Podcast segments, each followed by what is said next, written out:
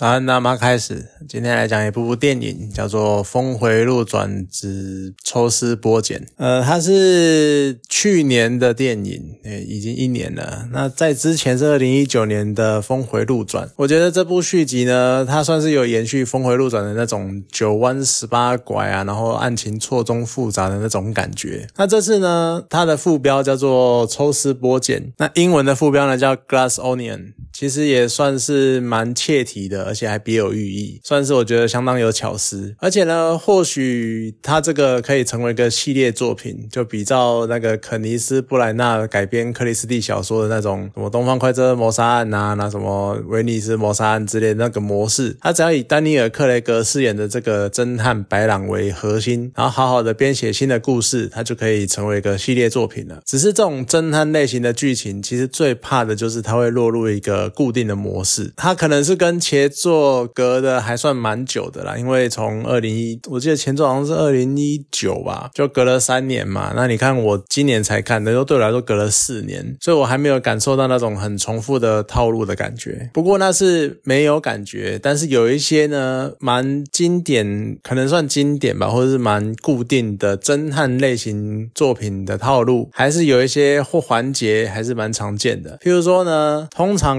侦探剧情呢，他们的故事都会发生在一。群人身上，那有有的时候呢，就会有一个新角色加进来。那这个新角色呢，如果不是侦探本人的话，那他通常就会是一个关键人物，要不然就是凶手，或者呢，最后出场的人，他通常要么不是被害者，那也经常是幕后黑手。所以呢，常常在电影的前段。可能开场个十几二十分钟，你可能有一些观众就会开始锁定某些目标，然后就会觉得说，从头到尾就觉得这个家伙很可疑，这个家伙一定有问题之类的。那接下来呢，就是看侦探或是编剧他们怎么掰那个办案手法。其实多多少少还是蛮庆幸，就不管怎么说，就算他可能有点套路，或者是呃什么千回百转、各式各样复杂的剧情，它仍然是一个很实在的侦探片。它不会在铺梗的过程或者是办案的过程中，突然就变成那种很胡乱。的动作片，主角呢会使出各式各样的夸张、违反物理跟人体限制的那个花式动作，变成一个特技演员这个样子，然后让案件结束呢，搞得好像这个侦探拯救了世界一样。呃，对我就是在讲那个小学生，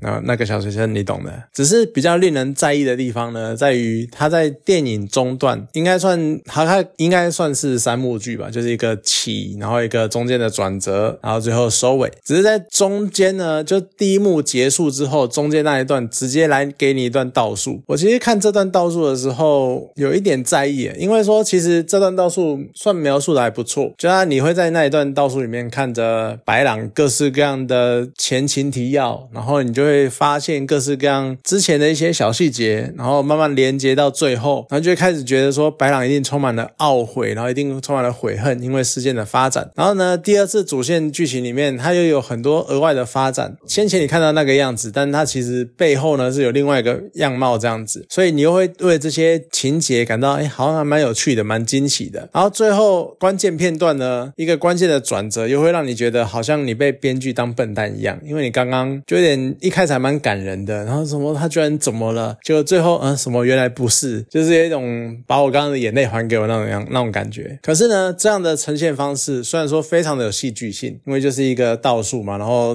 穿插一个你。完全想不到的剧情，可是它也好像少了一点点一些人看侦探小说或看侦探作品的时候想要有的醍醐味，就是随着电影一开始，一群人然后陷入一团迷雾之中，然后慢慢的呢，你会开始看到各式各样的线索，然后随着案情的推进，然后你慢慢的跟着侦探一起找出连接这些线索，然后连接这些证据，然后直到导向最后的结果，这样子就好像没有这种感觉，因为你一开始可能看到一些线索，一些。些情节，它的很多设定跟编排呢，都在回忆的剧情中，它被重新的架构跟被重新的解读，结果就导致说，你这个回忆插进来，好像让案情出现一个很强烈的转折，然后很突然的发展。可其实对整个案情来说呢，它却变得非常的直线。就因为这段的导入，反而好像让最后剧情变成凶手或被害人呼之欲出的那那个样子。不过说这么多，我还是很喜欢电影的副标。就是它是 glass onion，就是玻璃洋葱。就一开始呢，它好像要一层层的剥开这个事件的外壳，但是你到触碰到核心的时候呢，却发现其实你一开始就已经看穿了这整个洋葱，因为它是玻璃的。然后更进一步的，这个核心来自于整颗洋葱，它都真的都跟玻璃一样，就是非常的透明，一看就穿，然后非常的空虚，呼应了整个事件，也呼应了整个剧情、整个故事、整个杀人案的核心，就是迈尔斯布它。就是一个空心菜，他就是一个什么都没有、什么都不会的人，只会嘴炮的人。只是看到饰演迈尔斯的人是爱德华诺顿，就是一开始就觉得说，真的要么就是被害人，要么就是凶手吧。就我最后的，而且我看完之后的感觉就是，那我以后看到他就先当他是坏人，当他是案件的谜底好了，因为的确他就是结果。所以他我觉得他演这种小贱人真的是演的惟妙惟肖，就他都是称赞的意思。就我真的觉得他演的超。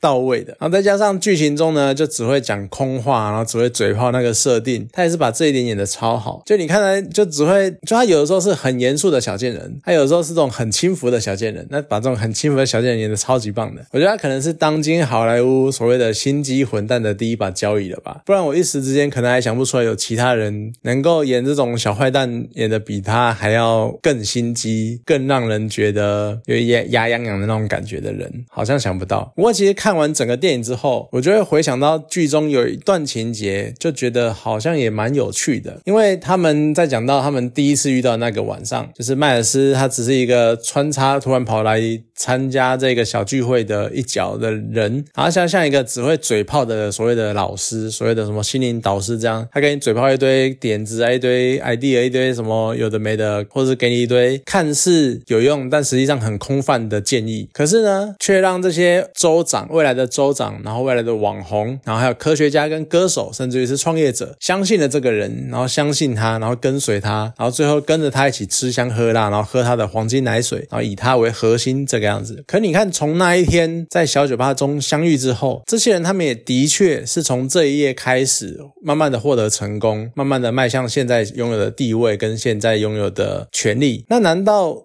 其实也许迈尔斯他嘴炮归嘴炮，但他的确还是有他独到。的地方，然后真的有带给这些人帮助吗？又或者是其实这群人他们本来就很有实力，他们本来就足以在政治界闯出一片天空，然后在商业界闯出一片天空，成为创业者，或在歌唱界啊，在科学界啊，在网络直播这一块都能够获得自己的成就，只是因为一时失意，然后差点让他们就是从此消逝，然后一蹶不振这个样子。那他们所需要的呢，其实就只是是有个人来嘴炮一下，然后来多给他们一点点信心，然后来让他们觉。得好像我有机会做到，那可是刚好这个人可能是信，也可能是不信，就刚好是迈尔斯，所以导致了后面这一段成一连串结果。所以你想到这一层，那迈尔斯的作用到底是什么？然后这群人到底是不是真的有实力？其实好像也为电影多增添了一些趣味，就让整个电影的含义可能就更深了一点点。不过当然这只是一个自己的想法啦。那你要不要想到，你看个电影有没有必要这么累，还要去想这有的没的？好像也不一定需要。不过。就只是看完之后，刚好在这一段有一点点感触，我觉得还蛮有趣的。好啦，今天这部电影就讲到这边，好，谢谢大家。